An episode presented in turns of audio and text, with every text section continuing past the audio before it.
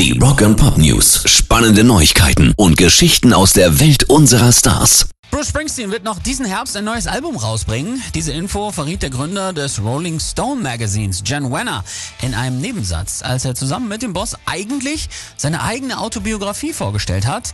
Und übrigens, es gibt eine neue Platte von Bruce, die noch diesen Herbst erscheint. Sie ist umwerfend. Die höre ich gerade auf Rotation, hat er gesagt. Da sind wir doch mal sehr gespannt.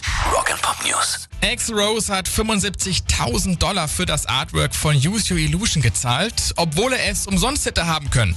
Das hat er jetzt der damalige Guns N' Roses Manager Alan Niven verraten.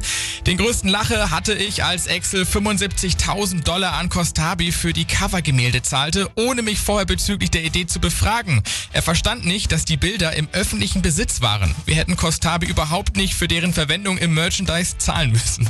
Rock and Pop News. Paul McCartney hat einen Brandbrief an die indische Regierung geschrieben. Der Grund heißt Jay Malita, hat ziemlich große Ohren, dicke Haut und einen Rüssel und ist ein Elefant, der in Indien mehrfach misshandelt wurde. Ein No-Go für den erklärten Tierschützer, der jetzt zusammen mit der Tierschutzorganisation PETA für die Freilassung des Dickhäuters kämpft, der von seinem Eigentümer auch für einem YouTube-Video mit einer Zange in die Haut gekniffen worden ist.